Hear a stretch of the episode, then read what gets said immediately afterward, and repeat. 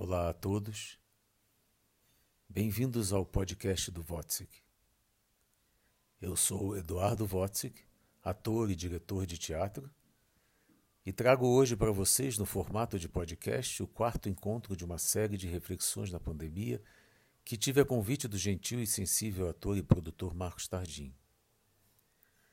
Esse nosso quarto encontro aconteceu em meio à tragédia que se abateu sobre o nosso planeta.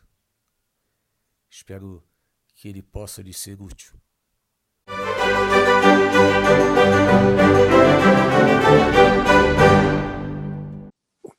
Muito boa noite, meu amigo, diretor, mestre Eduardo Votsik. Que prazer ter você aqui novamente. Prazer, Marcos. Prazer te encontrar mais uma vez. Pois é, estava com saudade de você. Quanto tempo não nos encontramos? Nosso, do nosso último encontro temos aí é, 30 dias, né? Nós nos encontramos na última vez no dia 15 de junho, se eu não me engano. E é um prazer imenso ter você aqui novamente para ampliarmos aí as nossas reflexões e os nossos olhares para a arte e para tudo isso que nós estamos vivendo na humanidade hoje, meu amigo. Muito boa esse... noite, muito bem-vindo. Muito boa noite, muito boa noite a todos que estão entrando aí. É, esse, esse, é o nosso terceiro encontro?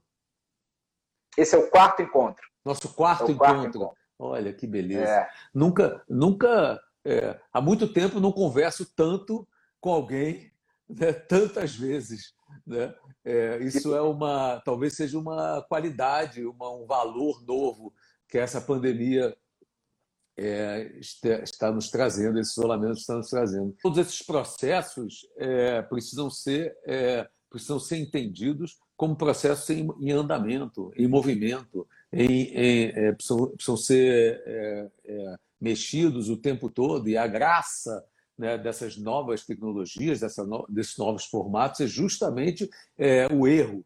Né, de você, não o erro como o erro, o julgamento do erro, mas o erro como você vai errando e vai acertando e vai melhorando, vai aprimorando e trabalhando sobre isso, até que jamais encontraremos o formato é, correto, assim como é, em, todos os, em todas as linguagens. Né? Jamais se encontrou a fórmula para o rádio, nem para o cinema, muito menos para o teatro, que exige que você melhore a cada espetáculo, a cada dia, diariamente, então você vai ter que ir transformando. Então, é importante que a gente já entenda essas, esses novos formatos como formatos em movimento, é, formatando, é só gerúndio, indo, indo, indo, indo, indo, indo. Eu queria já pegar então essa tua fala, Eduardo, é, como nós começamos o nosso, os nossos encontros há uns, há uns dois meses, eu acho, atrás, e esse é o nosso quarto encontro, muita coisa vem se, se transformando a cada dia numa velocidade imensa, né, no meio dessa quarentena e, e nos surpreendendo cada vez mais. Queria que você falasse como é que está sendo para você aí, já que tem um mês que não nos falamos, essas novas percepções que você vem tendo diante desses caminhos aí que, que a arte vem, vem, vem seguindo, né? muitos artistas se reinventando e buscando formas de, de existir, de se comunicar a partir dessas novas possibilidades. Como é que você vem enxergando isso, Eduardo? Bom, eu achava que nós íamos, é, nosso quarto encontro já ia ser pós pandemia. Aliás, eu achava que o nosso segundo encontro seria pós-pandemia, que o nosso terceiro encontro seria já pós-pandemia, reflexões sobre a pandemia que houve, não reflexões dentro da pandemia, e a gente está entrando no quarto encontro, então, é, mergulhados ainda dentro da pandemia. Né? Eu espero e até proponho quer dizer, que a gente vá tentar é, fazer um quinto, um quinto encontro, já tentar agendar um quinto encontro de, em alguma hora que a gente possa fazer, falar sobre a coisa, não estar dentro do furacão. Nós, eu me sinto dentro do furacão. Então, tudo que eu, é, tudo que eu disser, ou tudo que eu possa dizer, é, está coberto de comoção, está dentro de uma emoção né? não tem distanciamento ainda suficiente para pensar sobre a coisa, por mais que eu seja treinado como artista a estar distanciado e pensando sobre. Né? É, como dizia Oscar Niemeyer, agentes do teatro são uma gente inteligente. É, ele me disse uma vez, é, e eu nunca mais esqueci. Ele, ele tem razão, nós somos gentes é, que somos treinados para se observar, para observar o ator, é, a, a pessoa observar o ator, que observa a personagem, e assim nós vamos distanciando né, nessa sequência de observações. Então, nós, e que observa a realidade, nós somos observadores é, privilegiados da realidade. É, nós, nós somos treinados para isso, somos artistas, né? e já gente do teatro, mais ainda, porque são obrigadas a fazer isso, senão ela não comunica né, com o espectador. Né? Mesmo assim, tendo absolutamente esse treinamento né, há muitos e muitos, muitos anos, eu não tenho como é, negar que eu estou dentro da pandemia e tenho visto todo mundo é, que está falando, tentando tirar uma onda ou ter certezas ou verdades absolutas, escorregar por, no, segundo, no segundo seguinte. Né? É, nós não fomos educados para isso. A verdade é essa e não é de hoje, não foi agora, há pouco tempo. Ou nós, historicamente, não fomos educados para receber, é, para o erro, para incerteza, para doença, para a intempérie. Nós é, nos ensinaram que o mundo era é, bacana, certinho, e que podia, é, romanticamente, que ele dava certo, que a canoa nunca virava. Né? Então, nós não, não nos preparamos, a humanidade não se preparou para isso, né? não se preparou, nunca não se preparou para isso, mesmo a partir da Primeira Guerra, a Segunda Guerra, a Guerra do Vietnã, mesmo talvez os países onde que tiveram mais contato com essas, é, com essas com as guerras, com as intempéries, com os fenômenos da natureza, né? com, a, com as tempestades, com os tsunamis, é, eles, é, da, eles estão mais acostumados com dar, soltam um apito, isolamento, pronto, vai todo mundo para casa. É, então, eles estão mais é, educados para esse tipo de, de, de coisa. Nós, no Brasil, especificamente, nunca passamos por nada parecido, nem Primeira Guerra, nem Segunda Guerra, nunca mandaram a gente para casa. Então, nós somos, é, nós somos é, pandemonicamente mal educados para uma, a, a, para uma pandemia. Então, a gente, é, isso é, é, em todos os aspectos, né? cientificamente, é, os cientistas, os médicos, os artistas, os professores, os políticos, nem, é, né, né, nem se fala, né? É, são é, abaixo da, da, da, abaixo da linha, né? estão, estão muito abaixo da linha, em geral, né? Sabe que toda, toda generalização é, incorre em erro, mas, é, mas, é, mas é, são necessárias, inevitavelmente, inevitável que se faça, mas, claro, é, tem que falar que você pode, eu posso estar errando, mas, é, em geral, né? ninguém, ninguém se preparou para isso, ninguém pensou que havia uma possibilidade da humanidade dar errado de que se é, você, é, você queimasse uma floresta e devastasse uma floresta, que isso ia reverter em, em, é, em prejuízos para a gente, para o ser humano. E que é toda, é que toda essa, essa, essa ganância, essa corrupção, essa corrupção generalizada, é, que isso, de alguma, alguma hora, ia cobrar da gente. E a gente não se prepara. Como é que pode? A gente não se preparou.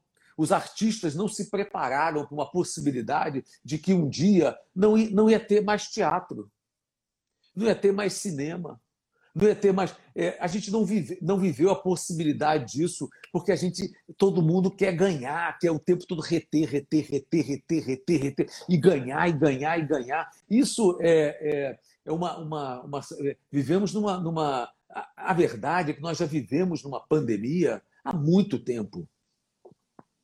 Né? O que, o que aconteceu agora é que a natureza está nos dando uma oportunidade de nos isolarmos. Peraí, olha, já que você. Eh, eu tenho uma frase que diz assim: ou você se trabalha ou a vida te trabalha.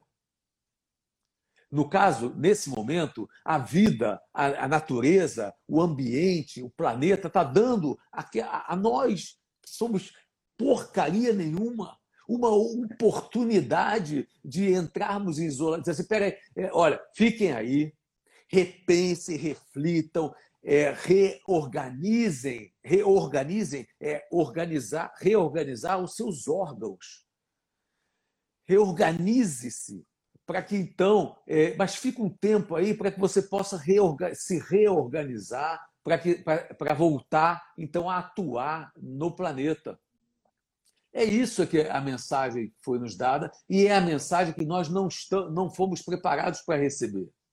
Um momento como esse, nós devíamos estar pegando todo o dinheiro excedente de todas as pessoas, de todos os brasileiros ou de todas as pessoas no, é, no, no planeta, todo o dinheiro excedente. Se você pode, se você, Marcos, pode viver com, 50, com, com, com, com mil reais, você tem que pegar o seu 100 reais o seu os 100 reais excedente e doar nesse momento, nesses seis meses, quatro meses, cinco meses, nesse momento, doar para a ciência,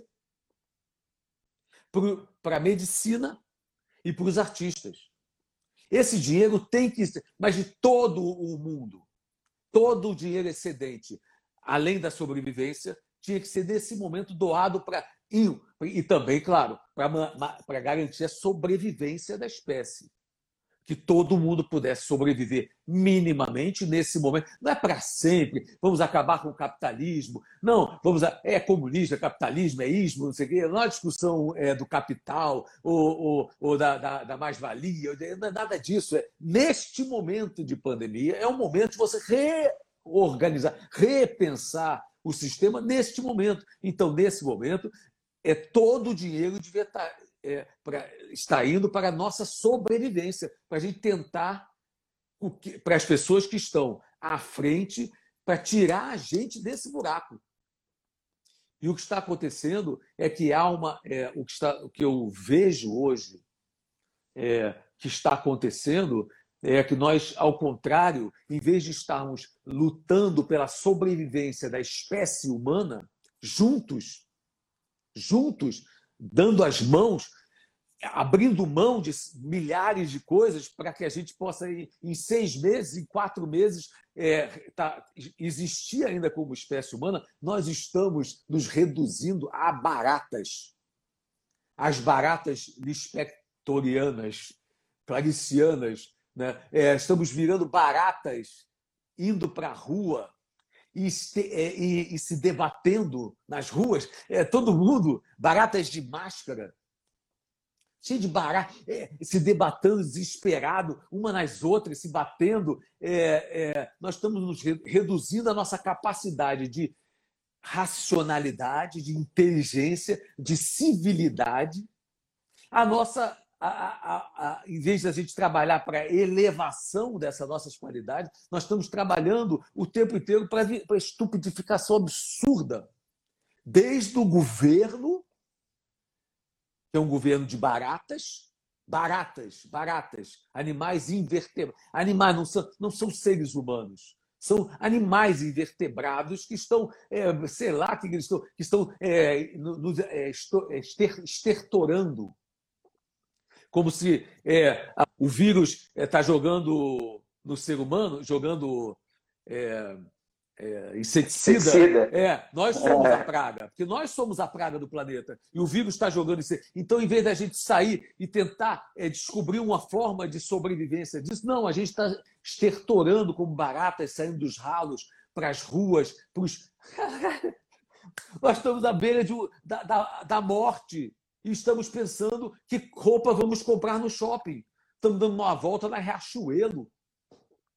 É, nós estamos. É, é, é, uma, é, uma, é uma graça mesmo. É, é uma graça de, um, de, uma, de, uma, de uma, uma, uma espécie. É, então, nós estamos merecendo. Vamos ficar quantos anos nisso? Porque enquanto, enquanto tiver uma pessoa adoecendo, a gente não pode sair de casa. Porque o, quem disse que essa uma pessoa que está adoecendo não é você?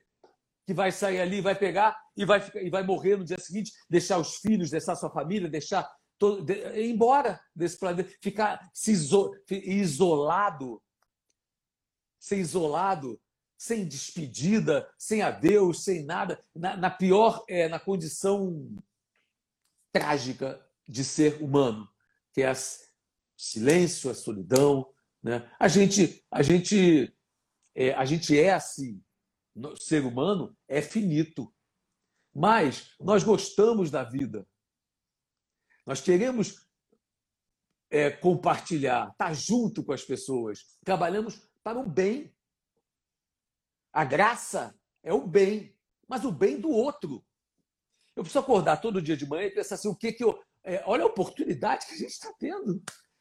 O que, que eu posso fazer? Acordo de manhã e assim, o que, que eu posso fazer para ajudar alguém a, a, a estar melhor nesse momento? É uma oportunidade que, que nunca tivemos. Acordar e pensar nisso e que o outro vai estar pensando no outro, no outro. Somos obrigados a jogar frescobol, né? Que foi Você sabe, Eduardo, que você sabe que no, no, início, no, início, no início desse movimento pandêmico, é, eu fiquei buscando, é, como acho que todos, respostas em diversas direções, né? E, e, e, e, se colocar e se, e se enxergar dentro desse movimento todo. Uma das, das, das iniciativas foi começar esses bate-papos com convidados aqui a partir das lives.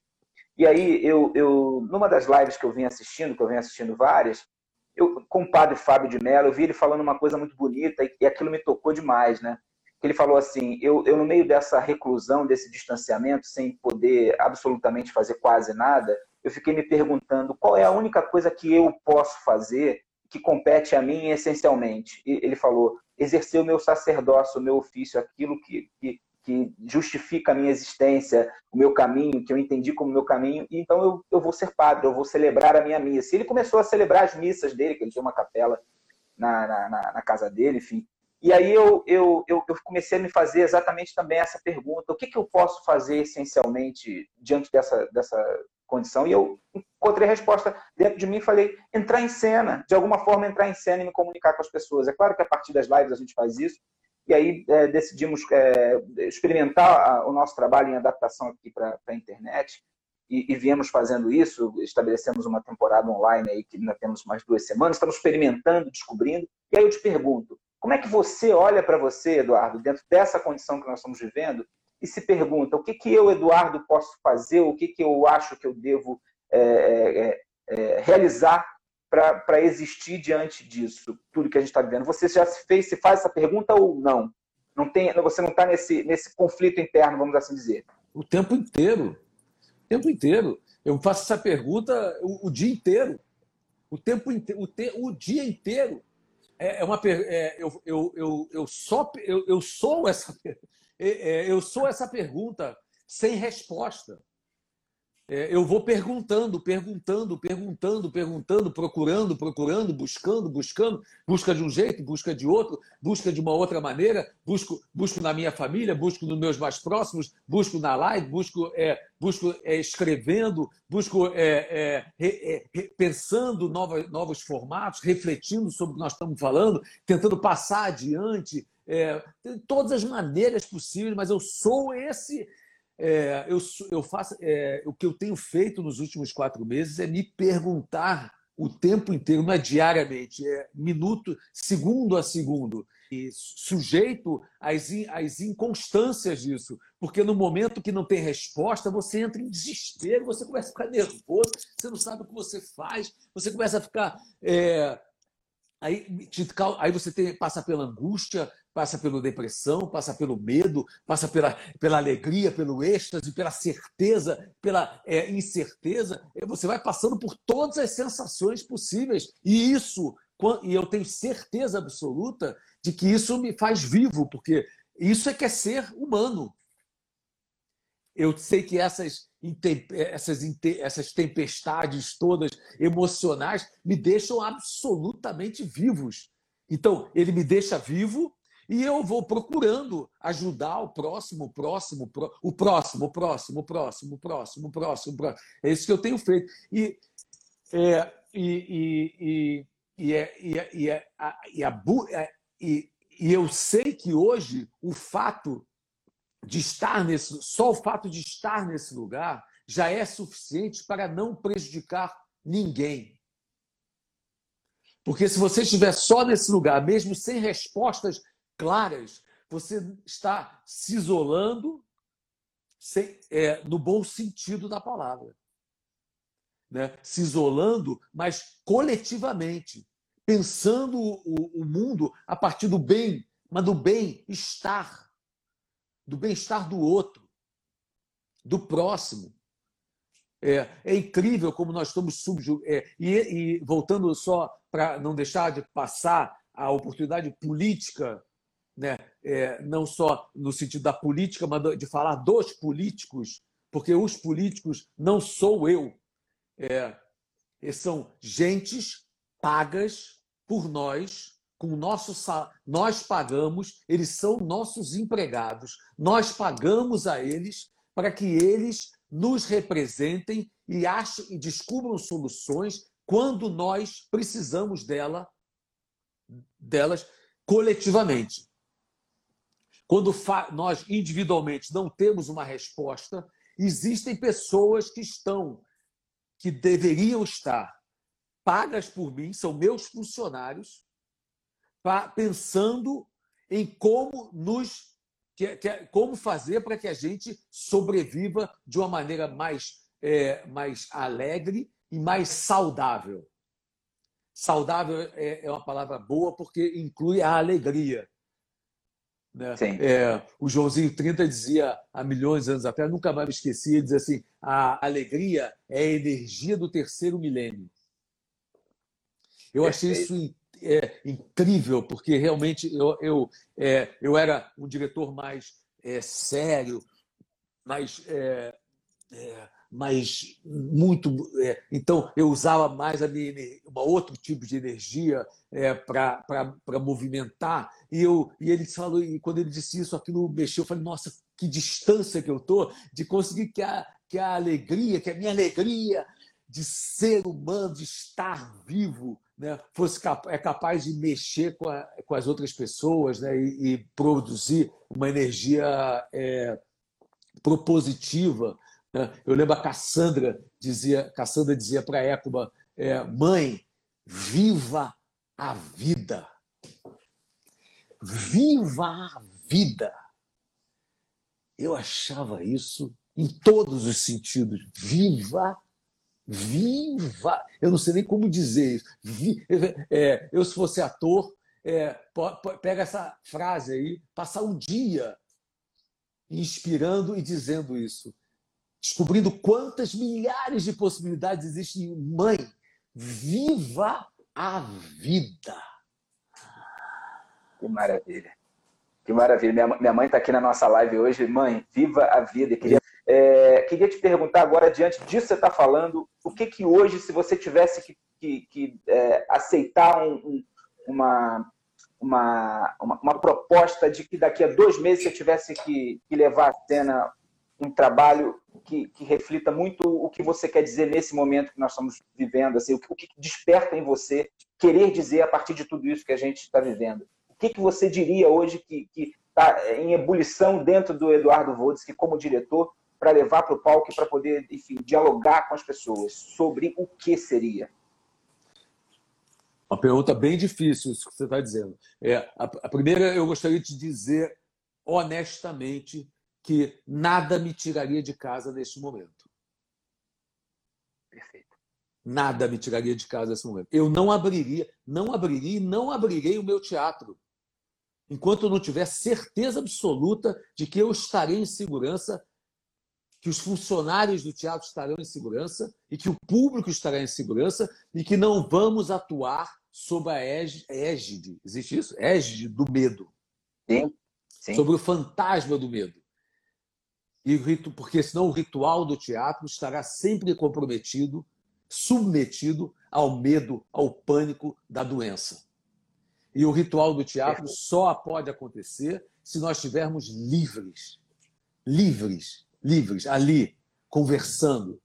Né? Eu acho, é, eu acho a. a é, então, eu, eu não. Eu, é, agora, eu posso ir preparando coisas e pensando coisas que, é, que isso não me, não me sai da cabeça o tempo todo. Né? Eu sou um homem do teatro, eu vejo o mundo sobre esse pensamento, sobre, sobre é, eu vejo o fenômeno sobre a, a, a, a perspectiva cênica né, de como colocar o mundo cenicamente. Tem gente que pensa isso como cinema. Os cineastas pensam o mundo, o fenômeno, aí pensam na, na, caramba, na tela grande, isso vai ficar incrível, não sei o quê. Ele pensa cinema. Eu não, eu penso caixa preta. Eu, eu penso aquela relação teatro mesmo, caixa preta e teatro mesmo. Teatro palco, plateia, não é essa coisa de teatro de sala que o brasileiro inventou é, uma alternativa que virou uma realidade sem graça né, no teatro brasileiro.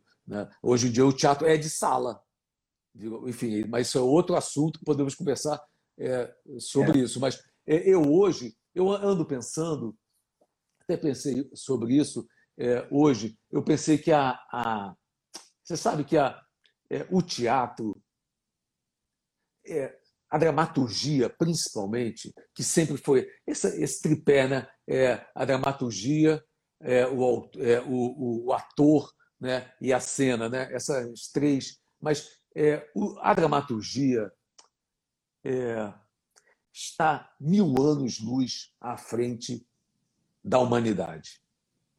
Nossa dramaturgia, nossos dramaturgos, estão muito, muito, muito, muitos anos à frente. Tudo que eu disse nos últimos 40 anos estão acontecendo. Tudo que Shakespeare disse, que Sófocles disse, to, é, a nossa, o Chekhov já dizia, nós, todos os grandes autores da dramaturgia, o Albi escreveu uma peça chamada Um Equilíbrio Delicado, que eu montei com a Tônia Carreiro, Valmor, Camila Amado, Clarice Nisquier e Italanandi e Luiz de Lima, é, nós montamos no CCBB, falava exatamente sobre um casal que, que, que entra em pânico e vai, e vai para a casa do outro casal e resolve que vai morar lá. E se estabelece lá. E como que, que aquela relação que de repente você enfim, um momento de pandemia, de pânico, de pandemia de um casal de velhos é, que resolvem ir para a casa do outro casal de velhos que são amigos há 40 anos, pra, não só para visitar, mas para ficar, vão de mala, para morar lá, porque estavam com pânico da morte. O Albi escreveu já sobre isso, o Chekhov já falou sobre a medicina, sobre os médicos, o Molière já falou sobre isso, dessas classes todas dessas, dessa, dessa, dessa busca é, o tempo todo pelo não humano. Né? Então, é, é incrível como me deu. É, eu acho que contemporaneamente eu não teria nada a dizer. Me deu vontade de voltar lá atrás para contar as histórias mais banais, cênicas, teatrais, aquela dramaturgia lá que contava uma historinha. Não, vamos, vamos contar, vamos, vamos montar a moratória do Jorge Andrade vamos falar de telescópio, vamos falar, é, vamos, vamos, montar é, é, Ibsen, coisas que falem, é, não sei, histórias, historinhas simples. Me deu vontade de, não peças políticas ou peças que falassem, é porque nós já estamos, o, o, o a realidade roubou do teatro. A realidade hoje é ficciona, virou a, a, o que nós ficcionamos a vida inteira, a realidade hoje ficciona. Um sujeito diz que os Beatles fizeram mal à humanidade e todo mundo acha que está é, tá certo. Nós, eu, hoje em dia, eu entraria em cena e diria exatamente isso. Eu ia entrar em cena e dizer assim, senhoras e senhores, eu tenho uma coisa a declarar para vocês sobre os Beatles. Eles fizeram mal desgramado à humanidade. E eu ia desenvolvendo, porque a graça da minha profissão é ser do contra, é trabalhar novas hipóteses, brincar sobre a suposição e abrir janelas. Aí eu ia dizer que eles não sabiam tocar, aí a plateia ia rir, a gente ia se divertir. Aquele cara, aquela peruquinha que eles botaram, no fundo era peruca, eles, tinham, eles eram careca, na verdade eles não tocavam nada, eles, é, na verdade, é, eles, eles é, tinham covers é, o tempo todo, eles eram é, caricaturas de si mesmo. Eu ia, eu ia desenvolver isso ao infinito e a gente ia se divertir muito com as possibilidades, com o si, com o condicional de novas pessoas. O que está acontecendo hoje? Que essa, isso virou. O cara diz isso na real. O cara diz que a Terra é plana e todo e 99% das, na, na, na vida mesmo. Como que. Aí, aí o Amir Click, é, semana passada, dizia assim: ah, é, eu até acharia bom se a Terra fosse plana, mas eu, na minha volta ao mundo, eu fiquei tentando buscar qual era, é, em que momento eu ia poder botar a perninha. Eu ia chegar lá e poder botar, ficar balançando as perninhas no fim do mundo. Olha que infinito ia ser. Que onde é que eu ia ficar balançando? Mas não achei, não encontrei, não sei o que eu Mas é, é, é, uma, é uma piada, é, é, objeto do teatro, da dramaturgia, da, da, da, do si, da ficção. E o que aconteceu, o que está acontecendo, que isso virou objeto é, da, da, da, ignorância, do mundo ignorante. Né? Então, é, uma, é, uma, é, uma, é uma, uma, uma loucura absurda, porque é uma confusão imensa entre realidade e ficção. Mas eu, hoje, voltaria, só te voltando a te responder isso, eu, voltar, eu, eu hoje pensaria é, em voltar a contar a, é, algumas historinhas, sabe, lá atrás, sabe? É, historinhas. É, eu acho muito importante que nós, artistas, e que a sociedade re, recalculando, recalcule a importância que nossos dramaturgos, nossos, histori nossos historiadores cênicos é, têm e tiveram para a história da humanidade. Quanto essa gente estava milênios à frente. Perfeito, perfeito. Eu queria fazer um, um, um, paralelo, uma ponte agora com, com uma outra reflexão que eu até te propus no nosso último encontro. Levando em consideração que nós somos energia, o mundo é movido por energias, né? a energia do ser humano, a energia de todas as manifestações naturais e, e, e esse universo cósmico que nos, que nos abraça, que nos absorve, é, é, essa, essa série de, de, de de condições e de, e de estruturas que nós desconhecemos, que vão além da nossa compreensão, que a gente pode chamar de um universo metafísico, é, um, enfim, tudo isso que, que pode ser também, de repente, traduzido na palavra espiritualidade. De que forma você entende essa conexão para você intimamente e dentro do teu ofício? é, com tudo isso que a gente está vivendo, de como você olha para essa, essa condição de espiritualidade sem nenhum tipo de direcionamento religioso, é, partidário, religioso, partidário, ou qualquer. olhando para o movimento de energias do universo, do mundo, da humanidade. Como é que você faz esse paralelo e, e você identifica isso tudo que a gente está vivendo diante de, de todo esse contexto? Bem, eu, eu, é, eu sou um buscador. E eu já sou é, resultado do, de, da, de. A minha mãe era uma buscadora, é, nesse sentido. E, eu, e ela me deixou é, um legado, até um, ela me deixou até um certo ponto. E eu estou seguindo o ponto de onde ela deixou e vou deixar para os meus filhos num determinado ponto e eles vão seguir adiante. Eu sou um buscador. Né? Eu tenho, é, eu acredito é, em tudo em todas as possibilidades. Acho que a gente deve, é, a gente, nós somos, é, nós somos, é, nós somos um, um é, eu não sei muito falar sobre isso, mas é, eu tenho uma, uma é, nós somos uma, uma, uma um, um espaço de ar e de água. É um instrumento né? e, e de consciência. Essa consciência, que é um negócio que, que, na verdade, é a única coisa sobre o qual a gente é, não tem, é, porque não tem consciência. Porque ela é de, uma, de um lugar chamado mistério. E uma vez, quando minha avó morreu, há muitos anos atrás, eu fui ao cemitério com meu avô, ele já tinha 90 e poucos anos, eu, diante do túmulo da minha avó, eu lembro que eu perguntei, e aí, vô? E ele disse para mim, é um mistério. E eu, a partir desse momento, é, alcei a palavra mistério a, a, a, ao seu valor inteiro. Mistério é mistério.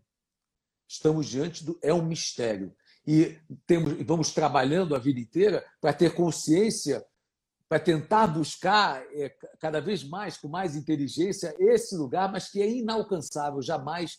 Imagina que nós só usamos é, uma porcentagem mínima do nosso, do nosso cérebro, né? da nossa consciência, da nossa inteligência.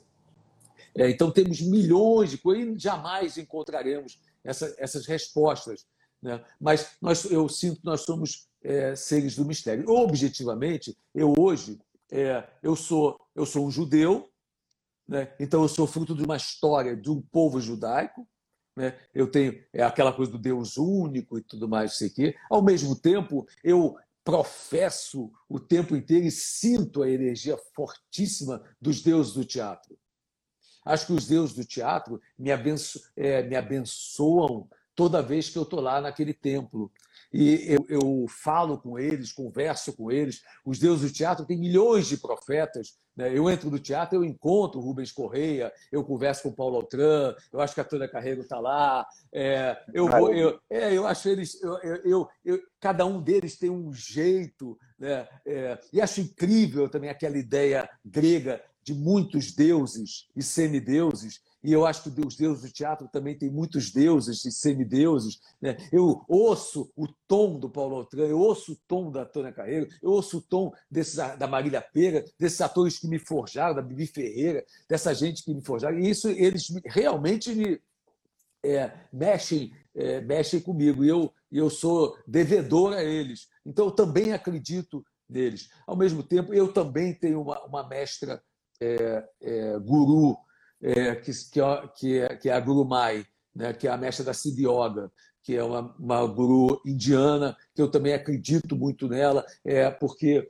ela é, uma guru, é um guru vivo e ela me diz também é, o importante é, é, é descobrir a alegria, estar em estado de felicidade, de alegria, e tudo que vier à sua mente, silencia a sua mente, não deixe ela te, ela te, ela te apodrecer, deixe espaço, sabe, deixa aerando e tudo. Então, é, são muitas coisas, entendeu? Assim, que, que eu, é, o, que eu, o, que eu, o que eu tenho onde que eu não gosto disso, porque é, eu tenho fé, é, então é fé, fé em muitas coisas e fé na tábua, e fé nessa energia cênica. Eu acho essa energia cênica é uma potência muito grande. Dá, dá a você muita saúde. Né? Eu, eu, enquanto, é, enfim, é, é, que vai, minha cabeça vai desvirtuando para milhões de, de, outros caminhos. Mas eu acho que é, o problema da fé sempre foi, historicamente, a igreja. Né? A, a, a igreja. Né? Porque você aí você deixa de fazer bem ao outro e você quer reter para você o outro. Você quer discípulo, você quer ter gente lá. Você não, não doa, você não, não dá, você quer receber. Então, as igrejas começam a desvirtuar, sempre foi assim. Né? É, e, e, e, aí a gente vai, vai perdendo o, o, o rumo. Né? Ao mesmo tempo, eu acho que nós somos parte desse planeta.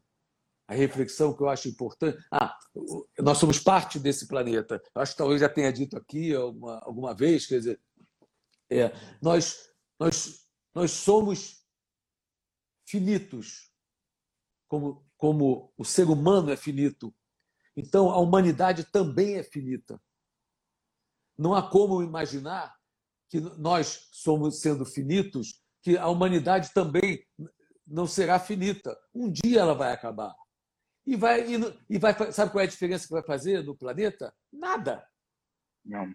Nem vai sentir que a gente passou por aqui. Então Sim. há uma arrogância muito grande. Uma vez eu disse assim: eu, Deus está em mim, mas eu não sou Deus. É muito diferente. Eu sinto que as pessoas, quando sentem Deus em si, elas já acham que são Deus. O ser humano hoje acha que ele é Deus, que ele pode, que ele pode maltratar a natureza, que ele pode fazer as coisas, pode, pode fazer o que quiser com a natureza, que, ela, que ele é muito maior que ela, que ele domina, que ele vai controlar, que ele é grande. Ele criou essa consciência errônea em relação a aos limites de interatividade entre ele e o ambiente. Eu vi, eu, acho que eu falei outro dia também, eu vi, eu vi a, mo, a moça é, com uma árvore do lado de fora da rua dela, linda, maravilhosa, pegar uma, uma, ir lá embaixo, pegar uma mudinha da árvore, plantar na, na, na janela dela e ficar regando. A árvore morrendo lá fora. E ela regando a plantinha do vasinho dela. Dela, porque o vazio era dela. Ela estava querendo controlar. Em vez de cuidar do mundo Sim. que já existe, ela quer reter para ela e cuidar, fazer aquela plantinha, mostrar: olha, gente, olha a minha plantinha, olha como ela está. É dela, dela, dela, tem que ser seu. O ser humano quer se apropriar, da, da, controlar e se apropriar das coisas. Eu acho isso uma, é, é, um caminho que a gente perdeu o nosso, perdeu o, o, o ritmo, perdeu o nível. Isso é, é, há, uma, há uma corrupção em toda a humanidade. E se ela não for é, trabalhada, realmente trabalhada, a gente não vai sair disso. E pode sair disso. Mas quando a gente sair disso, a gente vai se encontrar na rua e o ser humano vai comer um, um vai comer o outro. Vai sair disso muito pior. Tá bom, digamos que a gente se salve dessa pandemia, que dê tudo certo. Vamos para a rua, é, achamos a vacina. Aí vamos para a rua, tá todo mundo sem dinheiro, sem condições, sem nada. É, é, e aí você começa a fazer aquele teatro, pior teatro possível, porque você quer público, porque você quer fazer dinheiro com a sua profissão, porque você quer reter, e aí volta tudo aquele, aquela pior Vamos falar da classe artística? A classe artística tem uma gente muito ruim que se diz artista, que se diz ator, que se diz. É, e, e é uma mentira danada. Uma gente muito ruim. Uma gente que eu conheci há 20 anos atrás, que dizia assim: eu não posso fazer arte porque eu preciso ganhar dinheiro. 20 anos depois, eu encontro aquela mesma pessoa e diz assim: e aí? Ela, não, tu precisa ganhar dinheiro. Ela não, não ganhou dinheiro, nem fez não arte. Fez arte e nem ganhou dinheiro. E continua ali. E o sonho dela é ter um contrato na Record, sabe? De é, mínimo, assim. É, é uma. É uma a, gente, a gente tinha mu muitos erros né, em todas as, as profissões. Né? E, e, e, a gente precisa tra trabalhar isso, olhar para isso. Vou, é, eu, eu acho que eu, eu te respondi o negócio da, da dos, dos, deuses. Sim, sim. Eu, eu, te fiz essa pergunta porque existem algumas correntes de pensamento, eu vou citar uma delas aqui, na verdade, é, é, correntes científicas, como a astrologia, que explicam o momento que nós estamos vivendo, que dizem que é, é essa convergência planetária que está acontecendo hoje só aconteceu duas, duas outras vezes na história da humanidade justamente para ruir todo um sistema, todo um contexto da humanidade que estava equivocado. Foi no fim da Idade Média e foi no fim do Império Romano. Então, o que se diz, né, é, é, essa corrente, é que tudo isso está acontecendo para que todo esse sistema, como ele é construído, estabelecido, como você bem falou, em relação à humanidade, em relação à relação com o meio ambiente, etc., precisa ruir para se construir um novo tempo, um novo mundo, uma nova era, uma, uma nova é, é, experiência de vida. Né? E, onde... e é por isso que eu te perguntei sobre essa questão da, da espiritualidade, sobre essa vertente, sobre essa, é, essa, esse, esse desconhecido que, que, que constrói é, a, a, nossa existência, queira a, a humanidade ou não. Né? Eu não posso. Duas, uma coisa eu não posso deixar de dizer é o seguinte: é, mexeu muito comigo a ideia que a Clarice Spector diz: Deus é o que existe. E todos os contraditórios são dentro do Deus e por isso não o contradizem. Que lindo, perfeito. Essa, essa ideia da, de que os contraditórios são são a coisa, é, não são, é o Deus. A Mata Atlântica é o Deus. Sim. Os contraditórios são é, esse é o Deus. Deus é o que existe. E a gente precisa olhar a coisa. É, a outra coisa é que eu acho eu, eu, tudo me leva a entender que se, é, se os seres menos afetados por esse momento dessa pandemia é, são as plantas, os animais. Animal não está pegando o vírus. A planta também não está pegando o vírus. E as crianças não estão adoecendo. Então, provavelmente, é, a, a saída do que nós vai passar pelas plantas, pelos animais e pelas crianças. A gente precisa olhar as crianças. A, a, o século XX nos apresentou a maior revolução, a maior revolução do século XX foi a revolução da mulher. Sem dúvida nenhuma. A mulher do, do início do século XX e a mulher do final do século XX são seres completamente diferentes, com comportamentos diferentes, atitudes diferentes, é, oportunidades diferentes, inteligências diferentes, tudo diferente, tudo são é, é, uma evolução absurda.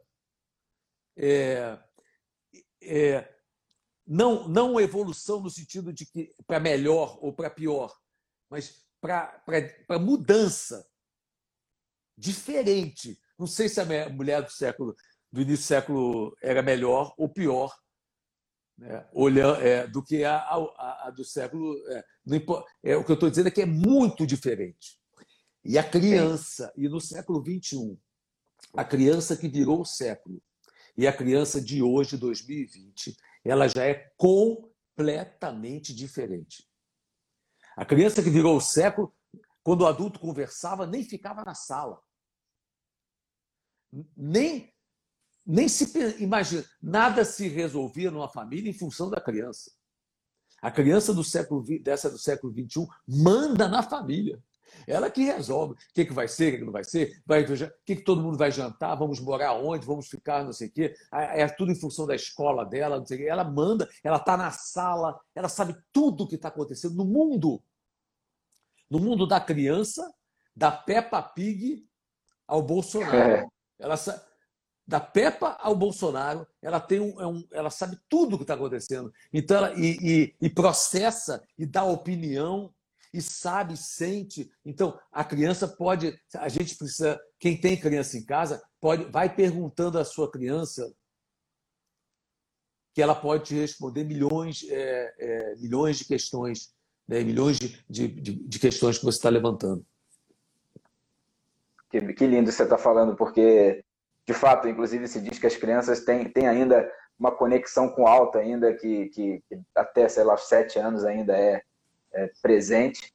E eu, eu, eu, não tenho dúvida de tudo isso que você está dizendo, Eduardo. Eu acho que, que tudo isso está acontecendo por uma grande transformação e uma grande revolução da humanidade. Né? Revolução não no sentido armamentista, mas no sentido humanitário.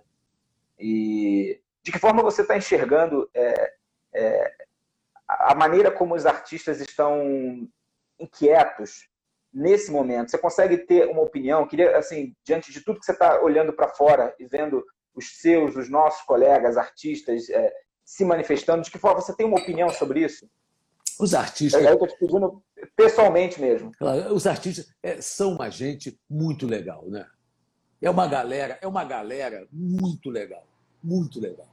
Eles é, são realmente gentes especiais. São e, e, e diante do, do, do, fato que está acontecendo, nós somos, nós estamos nos, todos desesperadamente nos debatendo, mas não como baratas. Estamos nos debatendo, tentando achar soluções novas para a gente poder é, é, ajudar o próximo. É lindo de ver. Tem muitos dentro disso, tem muitos perigos. Um, um, dos maiores, um dos maiores perigos que a gente está sofrendo nesse momento, dois. Um, a gente já falou sobre isso, que é a questão da live e da questão do teatro não pago. Né? Claro que já existem algumas tentativas das pessoas pagarem e tudo mais, mas ainda são é, as pessoas pagam porque está revertendo para é, alguém ou para alguma coisa de solidariedade e tudo mais. Mas é, o público em geral ainda não sabe que é preciso pagar para receber informações ou para receber é, o artista. Então, isso é uma das coisas. Mas talvez o que vai me deixar talvez mais nervoso e mais. É, é porque eu passei os meus últimos anos e anos e anos e anos e anos me fazendo a seguinte pergunta: como que eu faço para colocar o sujeito sentado ali na cadeira do teatro e raptar a atenção dele, a expectativa dele, para transformar ele de pessoa em público e de público em espectador. Quando então eu passei a minha vida inteira investigando o que, que eu faço no palco para que eu mantenha aquela pessoa em estado de expectativa ali comigo, acompanhando aquela história, o que eu estava, o que eu estou dizendo, o que eu estou falando, o que eu estou sentindo, vá junto comigo sem cair de interesse, sem, é, sem ficar subindo e descendo, mas mantendo ele ali o tempo todo. Isso eu passei a minha vida estudando isso. O que está acontecendo hoje nessa nossa, nesse novo formato? É, a pessoa entra e sai a hora que quiser. Ela entra, vê um segundo, vai embora, aí vê mais dois segundos, bate o ponto. Vai... É como se as pessoas entrassem e saíssem do teatro e eu ali, eu, eu ali falando, fazendo um espetáculo, contando uma história, e a pessoa entra, olha um minuto, volta, sai, vê mais não sei o quê, vai embora. Eu até fiz esse espetáculo, um interrogatório. Eu, eu, era propositadamente da nossa, era nossa intenção, então a gente fazia durante 24 horas e o público ia entrando e saindo. Ele assistia cinco minutos, saía, não sei o quê. Era uma brincadeira sobre, essa, sobre isso. Era um jogo cênico, uma escolha. Mas o que está acontecendo aqui é uma dispersão absurda. O cara vê 50 lives em cinco minutos. Ele vai de uma, vai para outra, assiste um negócio, ouve uma música, vai lá, assiste isso aqui. Como se nós, como se nós que estamos aqui não fôssemos ninguém. Como se a gente não. É, não, não né? Então, é, como que faz para manter o cara aqui conversando com a gente durante uma hora, durante um espetáculo? Isso é uma nova coisa e eu temo, é, eu temo que, é, que a gente artista de teatro não sobreviva, porque o pessoal do cinema já estava sofrendo isso, porque o cara fazia, ficava cinco anos produzindo, pensando numa ideia, aí ele produ... mais cinco anos, dez anos para produzir um filme, aí ele faz o filme, aí ele lança, fica uma semana na, na, no, no, no cinema e o resto da vida na televisão. Aí o cara que, vai, que assiste o filme do artista, do cineasta, que pensou durante 10 anos sobre aquilo, ele é, coloca dois minutos, ei, peraí, vai, vai beber água. Aí sai para tomar não sei o quê, aí volta, aí dorme, aí assiste mais um pedaço, aí daqui a pouco vai lá, volta, assiste mais outro. Quer dizer, é, o pessoal do cinema já estava sentindo isso na carne profundamente. Nós do teatro é, ainda tínhamos isso resguardado, resguardado essa capacidade de, de buscar. Então, para mim, isso é muito. Eu não sei se está claro o que eu estou dizendo, porque é uma, tá claro. é uma coisa muito louca esse negócio do cara poder é, entrar e sair aqui, é, em um minuto ele entra, sai, não sei o quê. Ele, ainda mais se ele não está pagando, aquele negócio, né? o cara não está pagando, ele entra e sai e está nem aí. É, e nós viramos e o, o, o, problema disso é que nós viramos é, reféns e vítimas e viramos é, objetos na mão do consumidor. Nós somos consumidos por eles. É igual quando o cara dizia assim: ah, você, eu posso ir lá te encher o saco. Você, tá, você é artista, você está jantando, eu posso ir lá te encher o saco. Você é uma pessoa pública, eu posso te encher o saco do restaurante. Não, meu filho. O fato de eu ser uma pessoa pública é porque eu trabalho na televisão ou porque eu estou no teatro. Ali, eu sou. Fora dali, eu sou um cidadão. Você tem que me respeitar. Ah, não, mas eu posso. Aí as pessoas confundem, começam a usar você como se você fosse um objeto de consumo delas.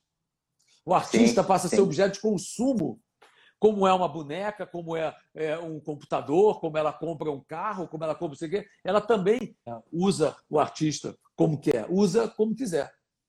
Deixa eu te falar, Eduardo, está é, tá, tá, tá correndo aqui 30 segundos. Você se importa da gente encerrar aqui ou salvar e a gente abrir mais um, um, um tempinho só para a gente finalizar e conseguir se despedir com calma? Pode ser para você? Tá ótimo. Tá? Vamos fazer. Caiu, caiu o anterior. Caiu o sinal. Opa, estamos de volta? Estamos de volta. As pessoas vão voltando aí aos poucos. Só para a gente terminar com calma, sem ser aquela, aquela correria do reloginho. É. E, enfim, as pessoas é vão muito... voltando aí. Fomos, fomos ali na coxia, tomamos uma água e voltamos. É, é. Me deu vontade de, de mexer, sabe, de falar sobre um ponto. Sei lá. Queria falar sobre a relação o, o que, do palco, falar sobre, horas sobre palco e plateia.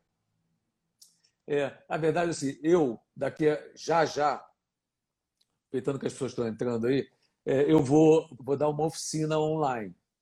Vou dar um dia, uma, uma, vou fazer um encontro só para falar só sobre teatro.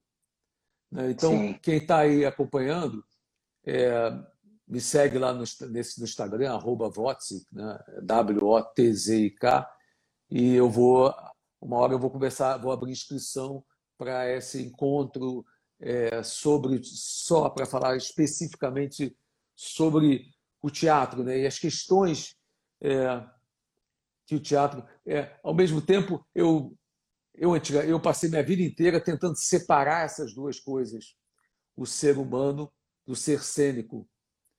É, e essa pandemia é, confundiu tudo, é, botou tudo confuso outra vez, né? misturou tudo de novo. É, mas eu me entendo melhor como um ser pensando ser cênico do que me pensando pensando ser humano. Eu sou muito melhor é, pensando o ser cênico. E eu queria aproveitar. Posso, posso seguir um pouquinho aqui?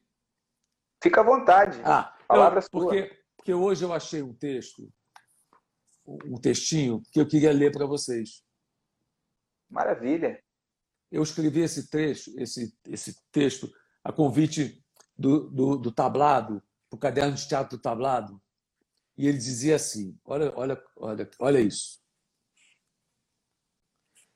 Em 10 de dezembro de 1998, o teatro acabou. E não é por falta de verbas, de incentivos, de mídia, de qualidade dos espetáculos e todos aqueles itens que cansamos de enumerar durante anos e anos para justificar sua crise. Mas porque não há mais interesse. Simplesmente porque não há mais interesse. Acabou.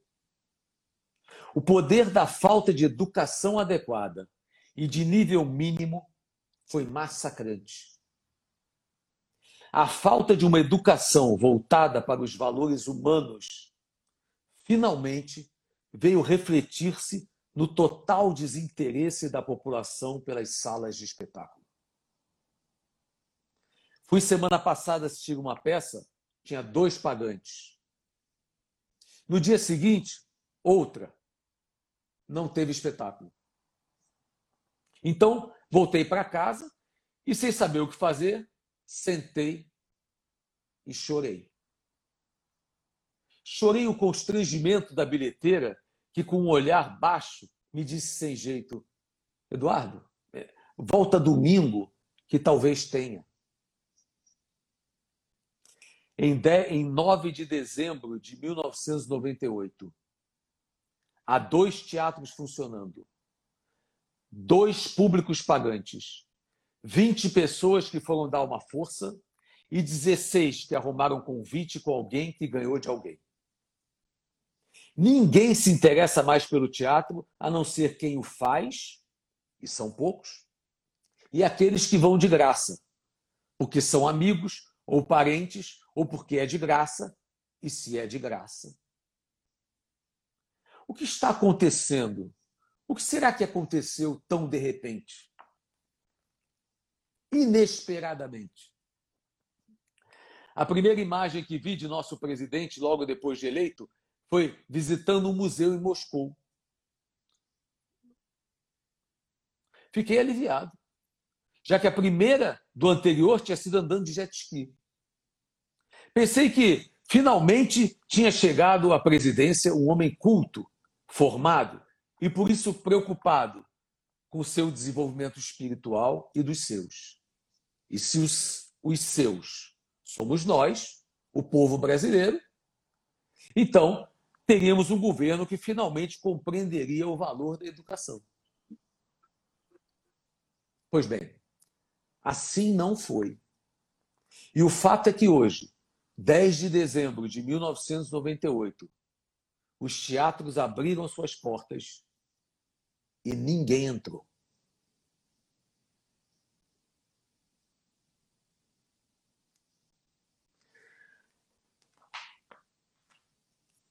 É,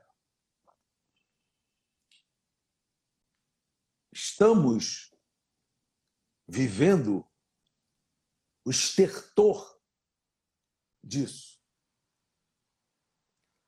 A resultante de uma falta de educação ética, artística e cultural que vimos há décadas, décadas, décadas, décadas, décadas corrompendo. É, e deu nesta pandemia, neste pandemônio, na eleição dessa, dessa, dessa, dessa trupe corrupta, é, com, sem saneamento básico, que está no poder. Então, não é uma construção que foi agora. É uma construção sobre a qual nós, homens de teatro, homens do teatro, e os homens de teatro estamos brigando há séculos para que isso, tentando trabalhar para premonitoriamente para que isso jamais fosse acontecesse de verdade. Isso era uma, uma, uma hipótese, uma brincadeira sobre, já avisando que isso ia acontecer. Aonde que isso podia levar? E levou. E nós chegamos nisso. E se a gente não olhar daqui, nesse momento, olhar para trás, historicamente, e ver o que estávamos, onde estávamos infelizes, nós vamos sair disso infelizes.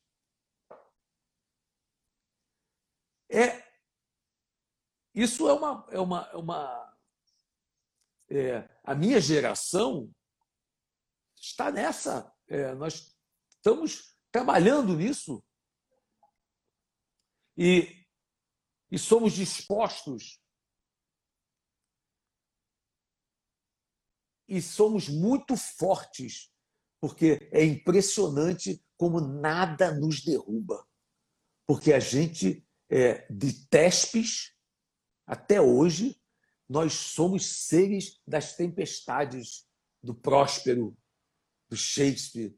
Nós, é, as tempestades nos, é, como dizia o grandioso Aderbal Freire Filho, é, as questões, os problemas, para nós, são néctar.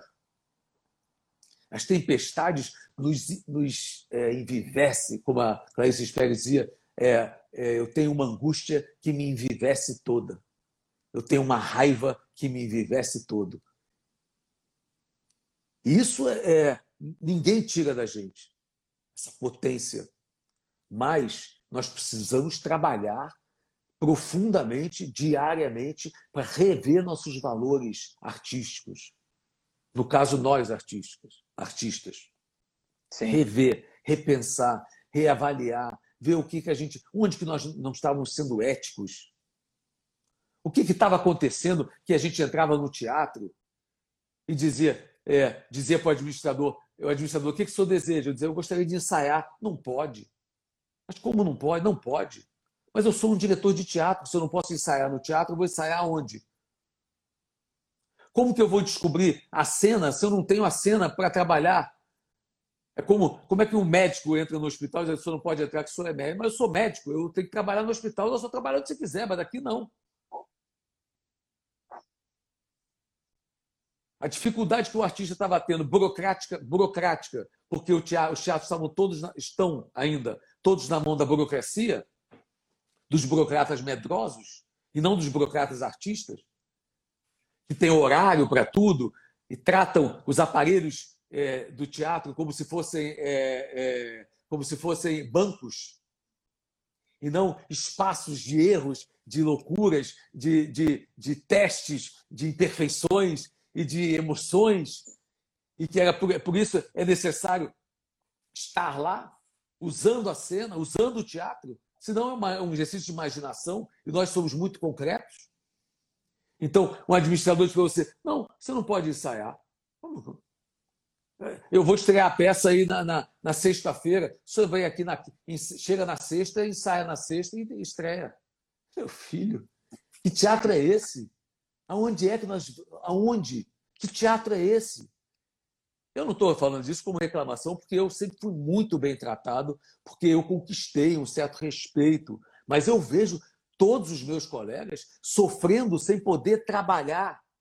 Só estreia, faz a peça. Porque o importante é o público. Eu vi um produtor dizer para mim assim: é, qual, qual iluminador você prefere para esse espetáculo? O produtor me perguntando. Aí, antes que eu respondesse, assim: é, você escolhe pelo mais barato, né? Eu vi um produtor dizer, dizer para mim assim: olha o que está acontecendo. O Amir não quer diminuir meia hora do espetáculo dele, está é, é, tá, tá teimando em não diminuir meia hora do espetáculo dele, porque senão não vai caber no, no, no, no horário do Teatro Leblon, que é, não encaixava. E achando um absurdo que o artista não quisesse diminuir o espetáculo em função de, uma, de, de um horário de um teatro, que não entende que aquela obra é aqui, é daquele jeito. Então ele quer a sua obra, mas quer a sua obra sob. Então você faz um, um, um, espetáculo de igreja todo é, é, a missa, por exemplo. Eu tinha que explicar para os caras porque a missa você entrava assistir o espetáculo já era aquele clima de missa de igreja. O silêncio antes de começar é fundamental. Aí tinha que explicar para o cara que não podia descer a propaganda da, da, da o telão com a propaganda, não sei o que, não sei o que lá, não sei o que lá, ó, oh, teatro não sei o que, né? no meio daquilo, e que aquilo seria um, é, seria um desserviço ao patrocinador fazer aquilo, era ridículo, mas tinha que ficar explicando para o cara. Isso cansa, nós, nós, isso cansa os artistas, tem que ficar explicando a nossa arte ao jornalista, a arte não se explica, se expressa. Então fica um trabalho de justificativa. Você fica fazendo projeto para justificar a sua criação, como se você fosse um ladrão e que tivesse é, justificar o roubo que você vai fazer, sabe? É, justificar a sua profissão. Como se. E quem disse que a gente sabe? 99% dos processos que a gente entrou na vida, a gente não sabe nem onde é que isso ia dar. Eu fiz um dos espetáculos mais lindos que eu fiz na minha vida, logo nisso, a geração Trianon. Foi um espetáculo que eu fiz, primeiro dia de ensaio, o elenco olhou para mim dentro da Laura Alvim e falou assim: o que, a gente faz? Eu falei: não sei. Vão fazendo aí. Eu não tinha a menor ideia do que a gente ia fazer. Eu não sabia nada, nem eles. E talvez desse não sei foi, tivesse sido fundamental para o nascimento de uma coisa absolutamente nova, que foi a geração Trianon, o espetáculo. Uma criação absolutamente inédita e original que surgiu dali do não sei. Porque se eu tivesse de não, é, eu acho isso, é, e de nós somos artistas, queremos nos encontrar para nada. Piscando, nada piscando. A gente bota a roupa de ensaio e se encontra lá. E aí, daqui a pouco, surge uma coisa, outra, mas tem que ser lá dentro do teatro. O teatro tem que ser ocupado pelos artistas. Não pode estar tá lá 99% do, do tempo, entendeu? A diretora do lugar, o administrador do lugar, o, o, o, o auxiliar do administrador do lugar, a faxineira faxinando e nada acontecendo lá. E uma série então, de regras, né? Impondo dando uma, isso. Uma... É, eu estou dando um exemplo de uma coisinha assim, só para falar sobre essa coisa que eu já estava falando em 98, sabe? É, que nós já estávamos falando em 98. Não, é, não sou eu que estava falando disso. O teatro já estava gritando em 98, pedindo. Isso não significa que o que, o que está acontecendo hoje não, não deva ser combatido a, a, é, como gladiadores. Né? Porque esse menino na, na secretaria de não sei o quê, que não é nada, é, ele não é nada de nada, não sabe nada, não tem nenhuma. É colocado lá justamente para que nada aconteça. E aí, quando ele estiver fazendo, quando ele começar a fazer a primeira coisa, vai todo mundo cair de pau e ele vai sumir. E aí vai ficar mais dois meses para entrar outra pessoa. E assim, a verba que tem lá não vai sendo usada. E é essa a ideia. Como está o Ministério da Saúde hoje, como a gente está vivendo todos, essa. O da saúde, do meio ambiente, da educação, da cultura, de todos, todos.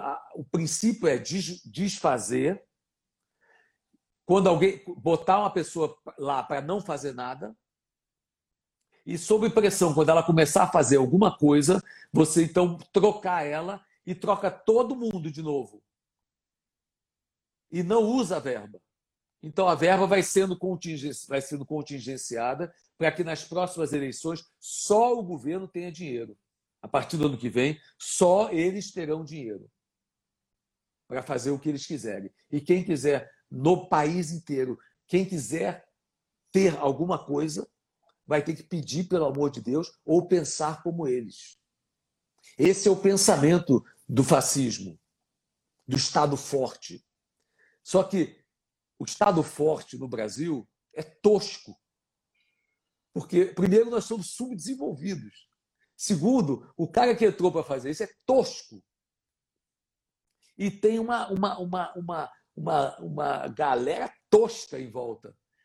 O cara se esconde na casa do próprio advogado, sabe assim? O cara é, é, é, liber, é liberto.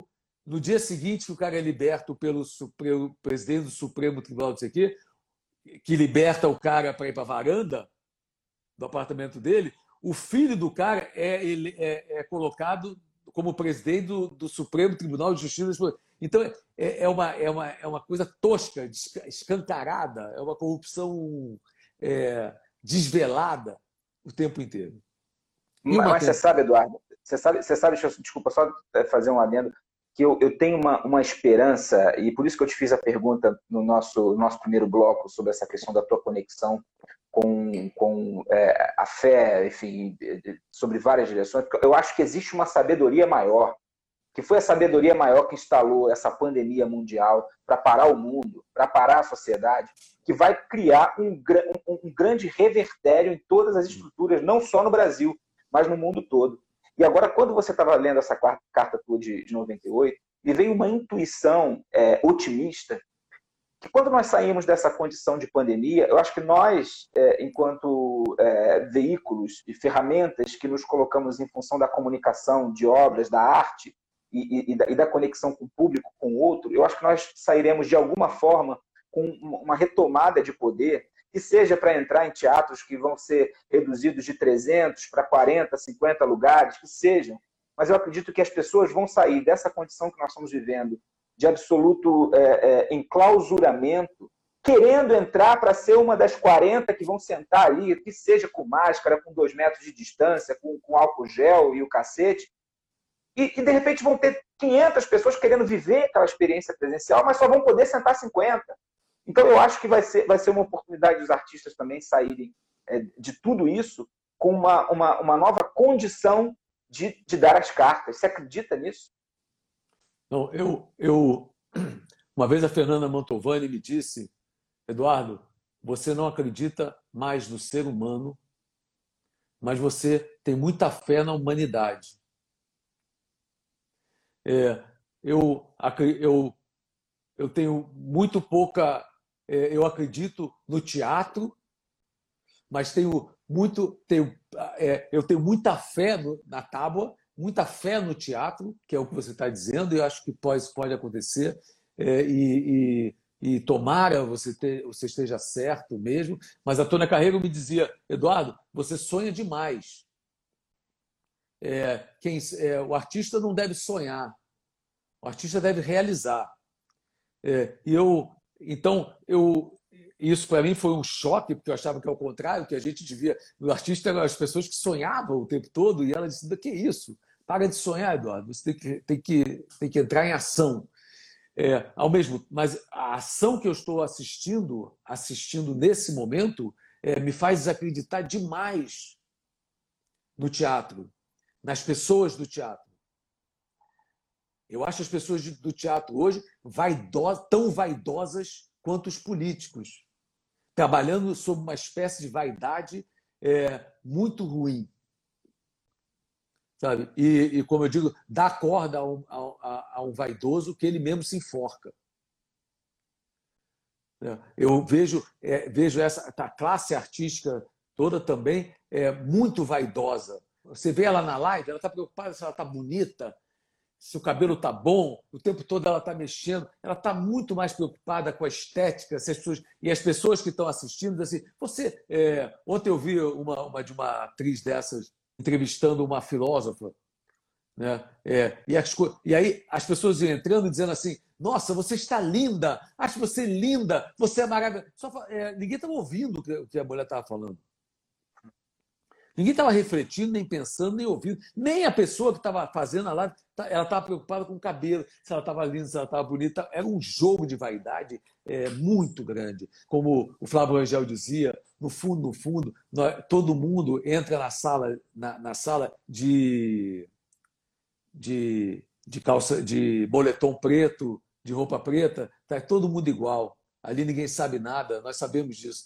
Não, não adianta você ter 40 anos de trabalho, 30 anos de trabalho, 20 anos de trabalho. Quando a gente entra para trabalhar, está todo mundo no mesmo lugar do não sei, da humildade, do silêncio, é, da, do desejo de, de, encontrar o outro. Nós fomos avassala, avassalados, não sei se a palavra existe, é, pela, é, pela, pela vaidade. Né? A gente está tá mais preocupado com quem está namorando quem, quem está pegando quem, que, é, é, do que, na verdade, quais são as ideias que aquela pessoa tem né, sobre qual é o pensamento. A gente vai ao teatro, nem assiste a, a peça do companheiro, a gente já está pensando o que vai dizer depois no camarim, se gostou, se não gostou, se está gostando. A gente não absorve, vai no camarim e ninguém discute o conteúdo do que acabou de ver. O cara recebe você no camarim, acabou de fazer a peça, ele não quer discutir o que a peça, ele quer falar sobre outra coisa. Ué, mas você tá, acabou de fazer a peça? Ele tem medo, aí você fala qualquer observação, ele já não gosta, ou se você fala uma coisa positiva, é como se é só só quer é, só é, uma, é um trabalho do elogio, como se é, como se a, a, a é, eu, sou, eu, eu, eu ainda vi é, eu, eu, ainda, eu, ainda, eu ainda sou de uma época em que se o espetáculo não estava bom, você chamava outro diretor para resolver estreava o é. espetáculo, não estava bom, o próprio diretor chamava o, o, o outro diretor, um, vamos chamar o diretor porque alguma coisa que não deu certo, vamos resolver, porque o importante era o público, era o conteúdo, era a ideia passar. Eu lembro, tem uma historinha que o Aurélio me contou, Aurélio de Simone, há um tempo atrás, uhum. que disse que uma vez, ele está de Albuquerque, do Teatro Panema, ligou para ele e falou assim, Aurélio, preciso que venha aqui para você é, consertar a luz de um meu espetáculo tá, que ficou horrível. Aí o Aurélio falou: Como? E falou: Eu não posso fazer isso. Não, eu preciso que você venha aqui resolver isso. A luz não ficou boa. Aí, aí o Aurélio falou: Mas você não pode. Aí o Aurélio falou assim: Mas, pô, mas é, de quem é a luz? Aí o Aurélio falou: Não, é do Jorginho de Carvalho. Aí falou: Então, Jorge... aí o Aurélio falou: Jorginho de Carvalho é meu mestre. Eu não posso ir aí mexer numa luz de Jorginho de Carvalho. Aí eu falou: Não, pode sim. Pera aí um instantinho. Jorginho, fala com ele aqui. Muito bom. Muito bom. agora, olha a distância que o teatro tomou disso, dessa realidade. É um, é um, um guetos vaidosos que não interagem no conteúdo, não conversam, não, não dialogam, não crescem entre eles. É, é, há uma grande é, co complicação dentro disso, precisa ser revista. Nós daqui a pouco vamos passar para a terceira. terceira tá não, não, a gente. Acho que está bom, acho que a gente já pode ir encerrando, já avançamos aí 30 minutos aí desse segundo Nossa. tempo. É, não, Eduardo, eu quero te agradecer imensamente mais uma vez pela tua generosidade, pela tua riqueza de conhecimento, por poder dividir com a gente e ampliar os olhares e os pensamentos, não só em relação à arte, mas em relação a tudo isso que nós estamos vivendo. Você falou sobre o nosso quinto encontro, já que esse é o quarto. Depois que tudo isso passar, então eu acho que nós não vamos nos encontrar nem tão cedo, porque eu acho que ainda temos aí, ainda estamos no meio da maratona, acho que nós ainda temos uma uma segunda etapa aí até o final do ano. Enfim, eu quero muito ter você ainda nesse, nesse bate-papo aqui, antes da pandemia terminar. Vamos nos falar, encontrar um novo dia aí para a gente poder é, se, bater esse papo de novo, refletir. Enfim, tantas pessoas legais aí com a gente. Quero agradecer a todos que estiveram conosco. E muito obrigado sempre, Eduardo. Um beijo. Até já, gente.